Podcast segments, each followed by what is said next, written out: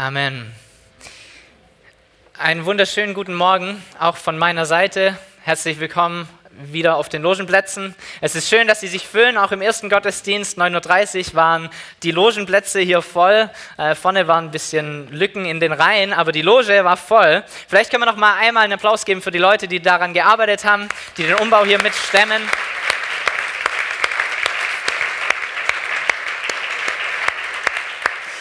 Sieht richtig gut aus, oder? Wir haben ein bisschen mehr Licht, das ist wunderbar. Es bewegt sich was, es tut sich was in dieser Gemeinde. Gott tut was und Gott ist gegenwärtig, oder? Gott ist gegenwärtig in unserer Mitte, er spricht zu uns, er nimmt uns mit hinein in seine Gegenwart, er spricht zu uns im Lobpreis und er tut etwas, er verändert uns. Und ich habe die große Ehre, heute eine Predigtserie zu starten. Wir gehen schon Richtung Ostern zu, auch wenn es draußen heute schneit und eher wie Weihnachten aussieht, ist es eigentlich eher Zeit für Ostern. Und wir starten heute eine Predigtserie, die uns bis Ostern begleiten wird. Und diese Predigtserie, vielleicht hast du den Flyer gesehen, er ist auch hier oben, heißt Jesus ist. Und die Art und Weise, wie du diesen Satz zu Ende bringst, ist unglaublich wichtig in deinem Leben. Es gibt so viele verschiedene Arten und so viele verschiedene Worte, die du einsetzen kannst, um diesen Satz zu beenden. Und egal welches Wort du nützt oder egal wie, wie du diesen Satz zu Ende bringst, es sagt mir wahnsinnig viel darüber, wie du dein Leben lebst. Es sagt mir wahnsinnig viel darüber aus, wer Jesus in deinem Leben ist und was für Prioritäten du in deinem Leben hast. Und es gibt ganz, ganz viele verschiedene Meinungen, wenn es, wenn es um Jesus geht. Vielleicht kennst du es von Arbeitskollegen oder irgendwelchen Leuten, Nachbarn, keine Ahnung, Leuten, mit denen du unterwegs bist, die sagen, Jesus, gut, das war halt irgend so ein Kerl mit langen Haaren, der vor 2000 Jahren mal gelebt hat und der es irgendwie halt geschafft hat, wahrscheinlich weil er Charisma hatte und ein guter Redner war, deshalb hat er es irgendwie geschafft, dass Leute ihm nachfolgen und er hat sie beeinflusst und sie haben das getan, was er gerne wollte. Also das hat er gut hingekriegt. Im Endeffekt ist er so der erste Sektenführer schlechthin. Vielleicht kennst du auch diese Meinung von Leuten, es gibt, wenn du dir das Internet anschaust, verschiedene Verschwörungstheorien, dass Jesus sogar so weit gegangen ist, dass er seinen Tod vorgetäuscht hat. Dass quasi der Soldat, der ihm, als er am Kreuz hängt, den Schwamm hinhält, ihm da irgendeine Lösung gegeben hat, dass er quasi drei Tage lang geschlafen hat und dann aus seinem Schlaf wieder erwacht ist. Auch so eine Meinung gibt's. Vielleicht kennst du auch Leute, die sagen, okay, ähm, ich muss es anerkennen, die Dinge, die Jesus gesagt hat, machen tatsächlich Sinn. Seine Regeln, seine Gebote, seine Werte, das, was er uns lehrt über den zwischenmenschlichen Umgang, hat durchaus Hand und Fuß. Und ich glaube, wenn wir alle so leben würden, wie er es gelehrt hat, dann wäre diese Erde vielleicht ein bisschen ein besserer Ort. Aber mehr halt auch nicht. Und dann gibt es dich und mich, die wir irgendwie seit Jahren vielleicht mit Jesus unterwegs sind, die ihn persönlich kennen, die ihn anerkannt haben in ihrem Leben als Retter, als Messias, als derjenige, der den Unterschied gemacht hat in deinem Leben und in meinem Leben. Und trotzdem ist es so, dass du, wenn du eine Weile mit ihm unterwegs bist, ihn ganz, ganz oft nur auf eine ganz bestimmte Weise siehst.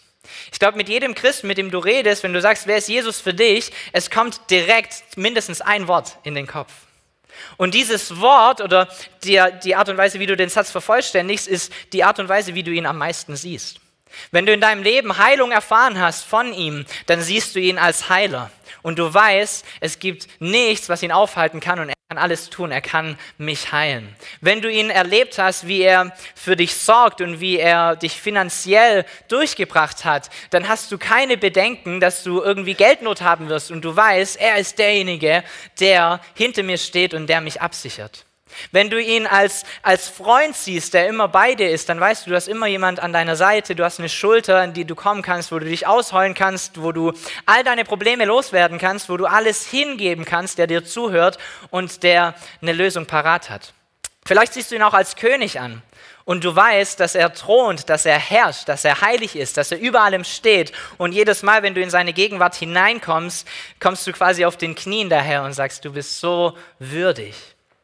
Egal was es ist, egal welche, welches Wort dir zuerst in den Kopf kommt, wenn ich über Jesus rede, das Problem und gleichzeitig auch das Schöne daran ist, dass wenn wir uns auf ein Wort einschießen oder ein Charakter von Jesus nur sehen, passiert es ganz oft, dass wir ganz viel andere Facetten von ihm übersehen.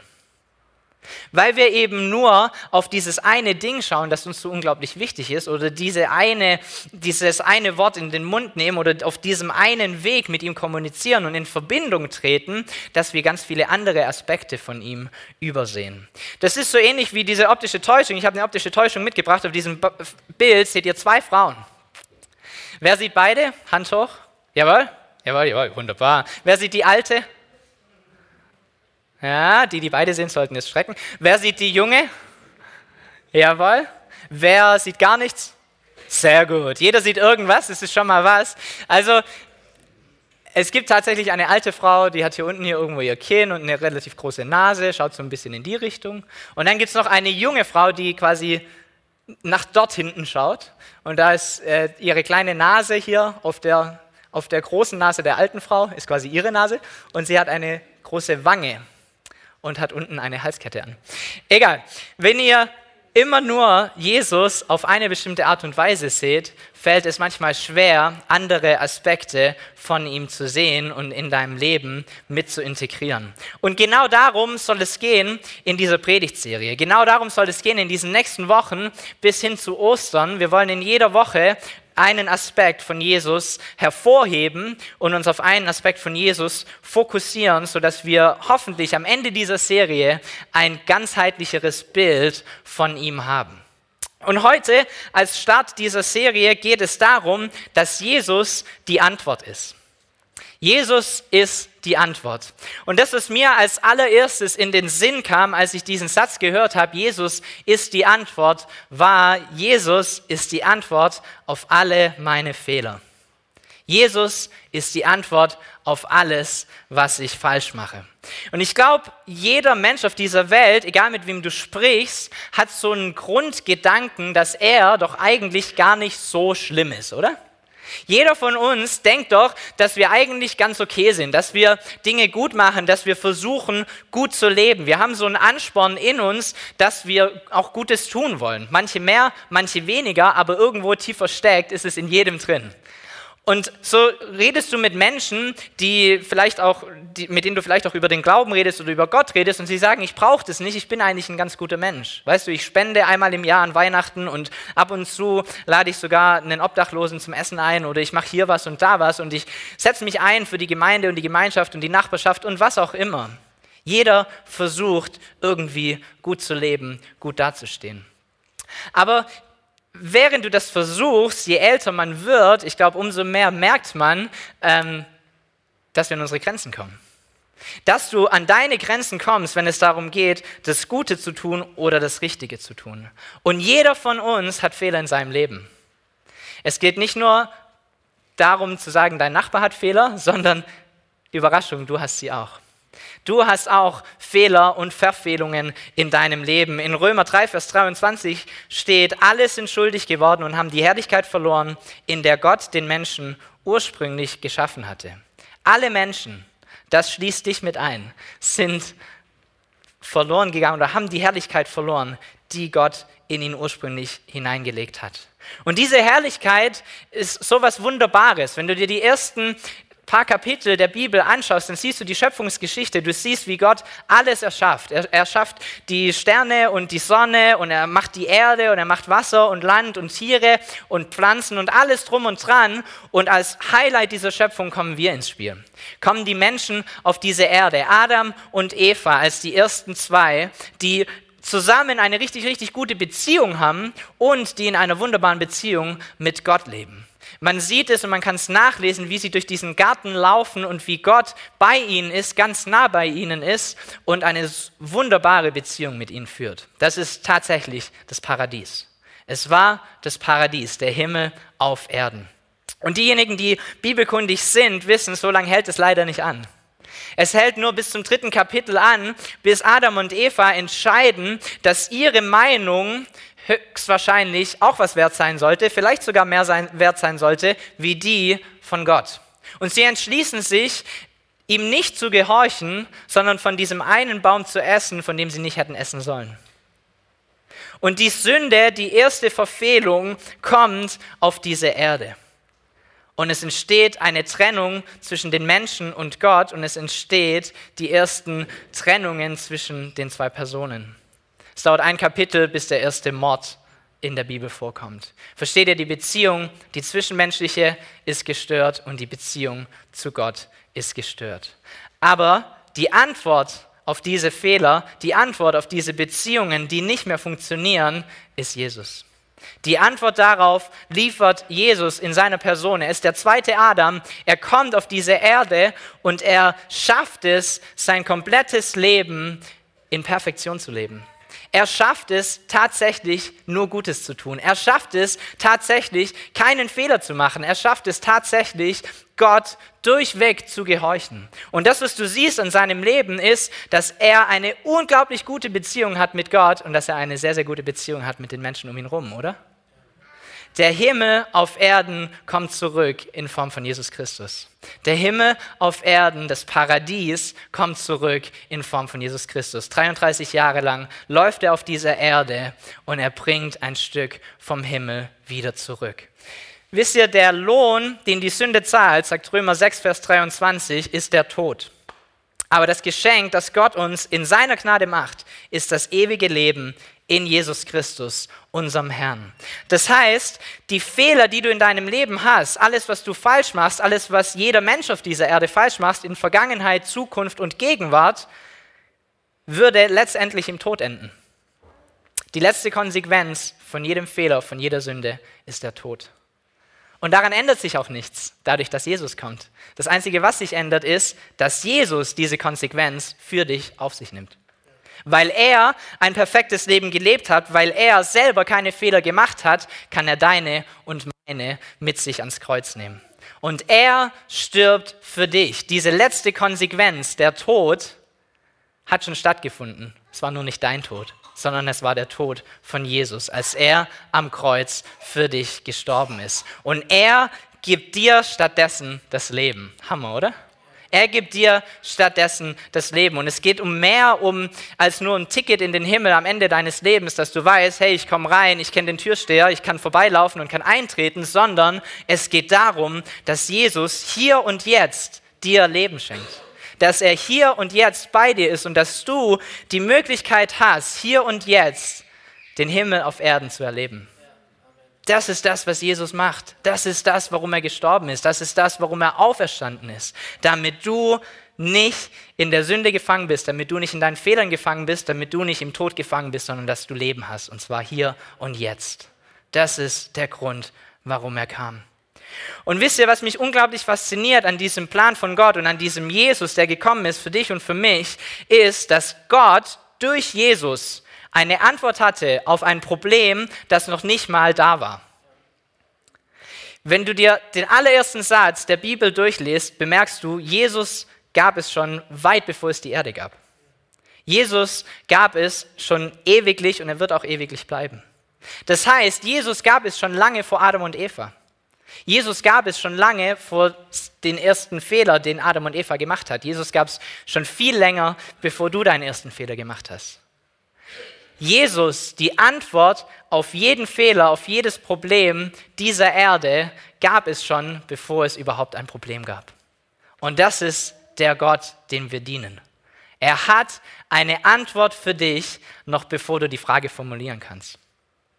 Er ist die Lösung deines Problems, noch bevor du überhaupt ein Problem hast. Er hat bereits die Antwort. Er ist bereits die Antwort. Okay? Das ist ein wunderbarer Gott, dem wir dienen. In Kolosser 1, Vers 16 und 17 stehen zwei Verse, die ich unglaublich mag. Eine meiner Lieblingsverse der ganzen Bibel. Da steht, denn in ihm, in Jesus, ist alles erschaffen worden, was im Himmel und auf der Erde lebt. Die sichtbaren Geschöpfe auf der Erde und die unsichtbaren im Himmel. Die Thronenden, die Herrschenden, die Mächte, die Gewalten. Alles hat Gott durch ihn geschaffen und alles findet in ihm sein letztes Ziel. Er steht über allem und alles besteht durch ihn. In einer anderen Übersetzung steht, er steht über allem und er hält alles zusammen. Er verbindet alles. Hammer, oder? Das ist Jesus. Wenn dich jemand fragt, was ist Jesus, das ist er. Er ist über allem, er verbindet alles, in ihm findet alles sein Ziel und er ist der, durch den alles geschaffen wurde. In anderen Worten, egal was passiert und egal wo du hinschaust auf dieser Erde, im Universum oder in die unsichtbare Welt, die Antwort auf all das wird immer Jesus sein. Er steht in allem, er steht über allem und alles findet in ihm sein Ziel. Das heißt, es gibt nichts, worauf er nicht die Antwort wäre. Es gibt nichts, wo du ihn nicht finden könntest, denn er ist in allem. Ist doch eine gute Aussage, oder? Und es ist ganz egal, ob du dir die Sterne anschaust und das Universum und die unglaublichen Weiten oder ob du ins kleinste Detail der Schöpfung gehst und dir irgendwelche Pflanzen oder Moleküle in deinem Körper anschaust, du wirst immer Gott finden. Du wirst immer Jesus finden. Im Psalm 19 steht, der Himmel verkündet es, Gott ist groß. Der Herr der Sterne bezeugt seine Schöpfermacht. Ein Tag sagt es dem anderen, jede Nacht ruft es den Nächsten zu. Kein Wort wird gesprochen, kein Laut ist zu hören. Und doch geht ihr Ruf weit über die Erde, bis hin zu ihren äußersten Grenzen. Die Himmel, das Universum bezeugt die Herrlichkeit Gottes. Denk drüber nach, wenn du die Sterne anschaust. Die Himmel, die, das ganze Universum bestätigt die Herrlichkeit unseres Herrn. Seit 1990 haben wir ein bisschen ein besseres Bild davon, wie das Universum aussieht. In 1990 hat die NASA ein Teleskop hochgeschickt ins Weltall, das die ganze Erde umkreist und das die Aufgabe hat, Bilder zu machen vom Universum. Dieses Teleskop ist ein Hubble-Teleskop, sieht so aus, funktioniert mit einer Technik, die ich nicht verstehe, nicht mal im Ansatz, aber es macht Fotos vom Universum. Es macht Fotos von verschiedenen Galaxien, von Sternen und dieses Hubble-Teleskop hat ein Bild aufgenommen von einer Galaxie, die in einem guten Winkel steht zu unserer Erde, sodass wir quasi frontal ein Bild von ihr machen können. Diese Galaxie heißt Whirlpool-Galaxie oder M51. Diese Galaxie sieht so aus. Und diese Galaxie ist 25 Millionen Lichtjahre entfernt von uns. 25 Millionen Lichtjahre entfernt von uns. Das heißt, Lichtjahr ist so die Längeneinheit, die man benutzt, wenn man ins Universum kommt, weil man merkt, mit dem Meterstab kommt man nicht weit. Wir brauchen irgendwas anderes, um zu definieren, wie weit weg etwas ist. Und man benutzt Lichtjahre. Ein Lichtjahr ist die Distanz, die Licht braucht, oder die Licht in einem Jahr zurücklegen kann. Und diese Galaxie ist 25 Millionen Lichtjahre entfernt von uns. Das heißt, wenn dort ein Stern entsteht oder eine Sternschnuppe ähm, ist, dauert es 25 Millionen Jahre, bis es wir sehen. Krass, oder? So weit weg ist diese Galaxie, so weit weg ist diese Whirlpool-Galaxie. Und sie ist eine von Trilliarden oder unzähligen eigentlich Galaxien, die jeweils unzählige Sterne haben. Versteht ihr, der Gott, dem wir dienen, hat all das gemacht. Der Gott, dem wir dienen, zeigt seine Herrlichkeit in all dem. Und diese Galaxie, die 25 Millionen Lichtjahre, also in Kilometer 236 Trilliarden Kilometer entfernt ist, sieht so aus und sie hat verschiedene schwarze Löcher. Kennt jemand, weiß jemand das über schwarze Löcher? Hier, die Bank, die, die kennt sich aus. Die Bank kennt sich aus. Schwarze Löcher, ein Phänomen, das ganz wenig Leute verstehen, wahrscheinlich äh, kaum jemand so wirklich komplett versteht. Ähm, der Einzige, der es so ansatzweise mal hatte, Steve Hawking, ist diese letzte Woche gestorben. Schade. Aber ähm, schwarze Löcher sind verschiedene Gebiete im Universum und das, was ich davon verstehe, ganz grob mal zusammengefasst, äh, ich bin definitiv kein Experte, ist, dass in so einem schwarzen Loch eine unglaubliche Anziehungskraft herrscht. Dass in diesem schwarzen Loch eine so unglaubliche Anziehungskraft herrscht, dass alles, was um es rum ist, angezogen und hineingezogen wird. Dass sich äh, Raum und Zeit verändern, dass Licht sogar mit hineingezogen wird, deshalb auch schwarzes Loch, ist dunkel, ne? Ähm, und dass alles, was um es rum ist, gehalten wird oder angezogen wird von diesem schwarzen Loch. Dieses schwarze Loch, das quasi in der, in der Mitte ist oder das einen ganz zentralen Part hat in dieser Galaxie, wurde ebenfalls von dem Hubble-Teleskop fotografiert. Und wir haben gerade gelesen in Kolosser, in ihm wird alles zusammengehalten. Und jetzt schaut euch mal an, was dieses schwarze Loch ist oder wie dieses schwarze Loch aussieht, das diese Galaxie zusammenhält. Es ist die Herrlichkeit Gottes, sein Kreuz, das die Sterne zusammenhält, das die Galaxien zusammenhält, das alles, was geschaffen wurde, am Überleben hält. Die Herrlichkeit unseres Herrn. Egal wie groß du gehst, egal wie klein du gehst, du wirst immer Jesus finden und er wird immer die Antwort sein. Auf der anderen Seite kannst du in deinen Körper reinschauen und man hat herausgefunden, dass wir in unserem Körper eine Art Klebstoff haben. Eine Art Klebstoff, die unser, unsere Zellen verbindet. Okay? Ohne diesen Klebstoff wären wir quasi nur ein Zellhaufen. Wir wären ein paar Zellen, die man halt zusammenwirft und die irgendwie wirr umherschwirren. Nichts hätte seine wirkliche Funktion, nichts nichts hätte seine wirkliche Struktur. Dieser Klebstoff schafft es, dass sich quasi verschiedene Zellen zusammenfinden und dann zum Beispiel die Schleimhaut deines Magen-Darm-Trakts bilden, okay? Und dadurch eine Funktion haben und einen Wert haben und einen Platz haben. Und diese, dieser Klebstoff, der in unserem Körper vorkommt, der dich und mich zusammenhält und jedes Tier auf dieser Erde zusammenhält, heißt Laminin. Und Laminin ist ein kollagenartiges Glykoprotein. Das heißt, eine Eiweißkette, ja, jetzt, ich hau sie raus, gell? Eine Eiweißkette, ja, auswendig gelernt, muss ich sagen. Also, es ist eine Eiweißkette, die, also verschiedene Eiweißmoleküle, die zusammenkommen und die uns zusammenhalten, unseren kompletten Körper zusammenhalten. Jesus ist vor allem, er ist in allem, er ist über allem und er hält alles zusammen. So sieht Laminin aus. Selbst wenn du dir das Ding unter dem Mikroskop anschaust, hat Laminin genau diese Struktur. Versteht ihr, es ist völlig Wurst, wo du hinschaust, du wirst Jesus immer finden. Es ist völlig Wurst, was deine Frage ist, es ist völlig Wurst, was dein Problem ist. Die Antwort darauf wird immer Jesus sein. Egal, wo du hinschaust. Und wir basieren unsere Theologie ganz bestimmt nicht auf einem Bild vom Hubble-Teleskop oder auf einem Glykoprotein, das halt Laminin heißt. Ganz bestimmt nicht. Aber wir basieren unsere Theologie darauf, dass Jesus sagt, dass er über allem steht und dass er überall ist und dass er alles geschaffen hat und dass alles in ihm sein Ziel findet und dass er alles zusammenhält. Diese Dinge bestätigen das nur. Egal, wo du hinschaust, egal, was dein Problem ist, egal, wie groß es ist, egal, wie klein es ist, egal, was deine Frage ist, egal, wie groß sie ist, egal, wie klein sie ist, egal, ob sie schon zehn Jahre zurückliegt oder ob sie in zehn Jahren kommen wird, die Antwort ändert sich nicht. Die Antwort heißt Jesus Christus. Egal, was es ist. Jesus ist die Antwort auf deine Frage, ist die Antwort auf dein Problem. Jesus ist die Antwort auf deine Krankheit. Jesus ist die Antwort auf deine Einsamkeit. Jesus ist die Antwort auf deine Trauer. Jesus ist die Antwort auf deine finanzielle Not. Jesus ist die Antwort auf deine Selbstfindung.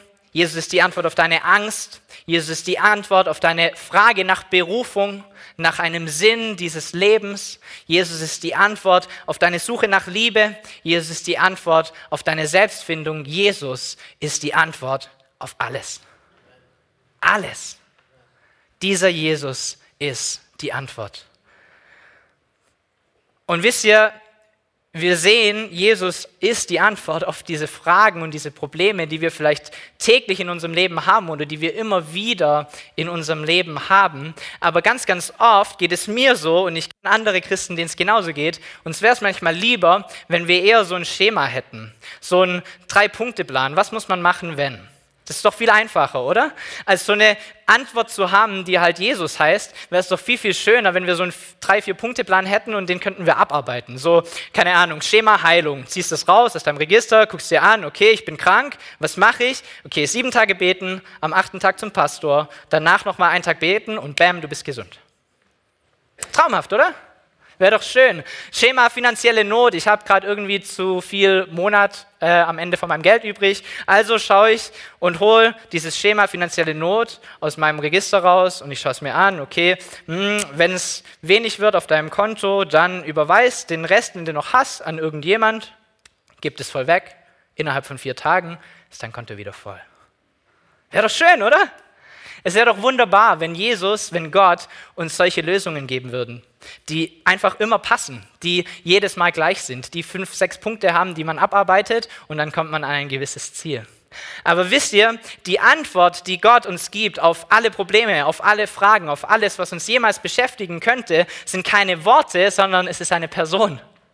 Und diese Person heißt Jesus. Er gibt uns eine Person zur Seite und diese Person namens Jesus ist die Antwort. Und wenn du zu ihm kommst, dann wird er zusammen mit dir durch dieses Problem durchgehen. Und er wird ganz individuell, so wie du es brauchst, in dem Moment genau das tun, was richtig ist zu genau diesem Zeitpunkt. Und es wird anders sein, wie er es mit mir machen würde. Und es wird anders sein, wie er es mit deinem Nachbar machen würde. Und es wird anders sein, vielleicht sogar, wie er es mit dir vor zehn Jahren gemacht hat, als du in der ähnlichen Situation warst. Aber es wird perfekt sein für diesen Moment, in dem du dich befindest. Jesus ist die Antwort, nichts anderes. Nichts anderes außer ihm. Die Band darf nach vorne kommen. Wir wollen eine Zeit haben, in der wir der ultimativen Antwort, der Antwort auf alles, eine Antwort geben können. Vielleicht bist du hier und du bist schon, schon länger Christ, du bist schon eine Weile mit Jesus unterwegs und als wir so über verschiedene Dinge geredet haben, hast du bemerkt, okay, er ist die Antwort auf ganz, ganz viel in meinem Leben, aber halt nicht auf alles. Es gibt so ein paar Dinge, die nehme ich einfach immer wieder selber in die Hand. Es ist einfacher für mich, das selber wieder zurückzunehmen. So mit meinen Finanzen vertraue ich ihm halt nicht, da vertraue ich lieber meinem Banker. Oder mit meiner Heilung vertraue ich ihm nicht, da vertraue ich lieber meinem Arzt.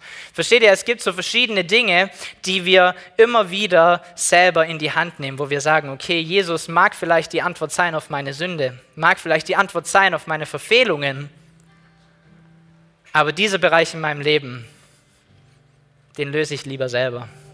Oder ich suche mir die Antwort dort, wo sie für mich am meisten Sinn ergibt. Dann ist heute für dich die Möglichkeit zu sagen, Herr, sei du die Antwort auf alles. Füll du alles aus, wie wir es vorhin gesungen haben. Sei du derjenige, zu dem ich als erstes komme. Es kann deine, dein neuer Vorsatz werden, zu sagen, egal was in meinem Leben passiert, egal was für eine Frage kommt, egal was für ein Problem in mein Leben kommt, ich will nicht irgendwo anders hinrennen, ich will zuallererst zu Jesus kommen. Warum? Weil ich daran glaube, dass er die Antwort ist. Vielleicht bist du auch hier und du hast ähm, schon das eine oder andere über Jesus gehört. Du hast vielleicht viel Schlechtes über ihn gehört, viel vom Hören sagen, kennst ihn selber aber gar nicht. Vielleicht bist du hier reingestolpert, weil du ein Plakat gesehen hast oder einen Flyer gesehen hast und du kennst Jesus noch nicht in einer, in einer persönlichen Beziehung. Und du bemerkst immer wieder, dass du fehlerhaft bist und dass es Dinge gibt in deinem Leben, die du nicht in den Griff bekommst. Und du bist hier und du sagst, ich brauche jemand, der meinen Platz einnimmt am Kreuz. Ich brauche jemand, der für meine Fehler stirbt. Ich brauche jemand, der alles wieder so macht, dass ich in Beziehung leben kann mit Gott und dass ich in Beziehung leben kann mit den Leuten um mich herum. Dann hast auch du die Möglichkeit, hier und jetzt zu ihm zu kommen. Du hast hier und jetzt die Möglichkeit, ihm Antwort zu geben und zu sagen, Herr, ich brauche dich. Sei du die Antwort auf meine Fehler. Sei du die Antwort auf meine Sünde. Komm und gib mir Leben. Befreie mich vom Tod. Befreie mich von den Dingen, die mich festhalten. Befreie mich von den Dingen, die mich umklammern. Und sei du mein Leben. Vielleicht können wir zusammen aufstehen. Wir wollen zusammen noch ein Lied singen. Ich werde davor noch beten. Und es ist mir wichtig, dass du heute irgendeine Form von Entscheidung triffst dass du heute irgendeine Form von Schritt machst. Es geht im Gottesdienst nie darum, dass du dich reinsetzt und dass die Band gut spielt und dass du irgendwie eineinhalb Stunden was zu tun hast. Das ist nicht der Grund, warum wir uns treffen. Ihr seid alle ganz nett und ich mag es mit euch unterwegs zu sein, aber darum geht es nicht. Nicht nur zumindest, okay? Es geht darum, dass Jesus zu uns spricht und dass wir Schritte auf ihn zumachen. Das ist der Grund, warum wir hier sind. Das ist der Grund, warum du hier bist. Und so lass uns diese Zeit nehmen und lass uns tatsächlich eine Antwort geben auf das, was gesagt wurde, eine Antwort geben auf den Herrn des Universums. Wir haben nachher auch noch ein Gebetsteam da. Ihr könnt gerne nach vorne kommen, entweder während dem Lied oder auch danach. Achim wird es nochmal ansprechen. Aber tu heute was, wenn du angesprochen wurdest. Wenn dein Herz berührt ist, wenn du was gemerkt hast, was in deinem Leben vielleicht Änderung braucht, dann geh heute nicht raus, ohne einen Schritt zu tun. Und ich will beten für all die Menschen, die hier sind. Vielleicht können wir die Augen zumachen und wir können die Arme heben, wenn du sagst, Herr, ich will, dass du zu meiner Antwort wirst. Herr, ich will, dass du zur Antwort wirst von all meinen Problemen von all meinen Ängsten, von all meiner Krankheit, von all dem, was die Zukunft bringt. Herr, ich will, dass du die Antwort wirst auf meine Verfehlungen. Ich will deine Antwort annehmen. Ich will dein Opfer annehmen, deinen Tod annehmen, den du schon längst bezahlt hast. Und ich will zuallererst auf dich schauen, egal was kommt. Ich hoffe, dass wenig kommt, aber egal was kommt, Herr, ich will zu dir schauen. Und wenn du da bist und du sagst, ja, das bin ich, darfst du gern die Hand heben und wir wollen zusammen beten. Dankeschön, danke.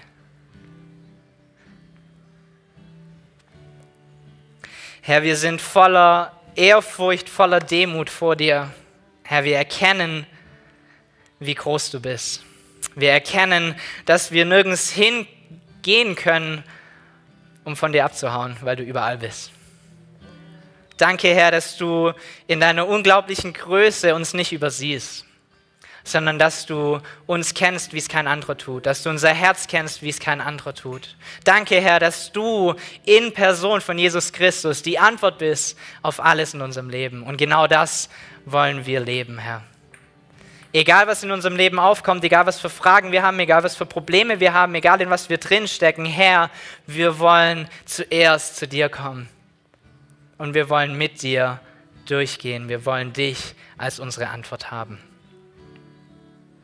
Herr, komm du, sei du die Antwort auf meine Fehler, sei du die Antwort auf meine Ängste, sei du die Antwort auf meine Krankheit, sei du die Antwort auf alles, was in meinem Leben nicht so gut ist. Ich nehme dein Opfer an. Ich danke dir für deinen Tod am Kreuz. Und ich danke dir, dass dein Tod am Kreuz alles mitgenommen hat, was mich von dir trennen kann. Und ich danke dir, dass deine Auferstehung auch in mir lebt. Ich danke dir, dass dein Leben in mir ein neues Leben gemacht hat. Dass du mir ein neues Leben gibst. Geh du mit mir, geh du mit uns. Sei du die Antwort, Herr. Danke für deine Gegenwart. Amen.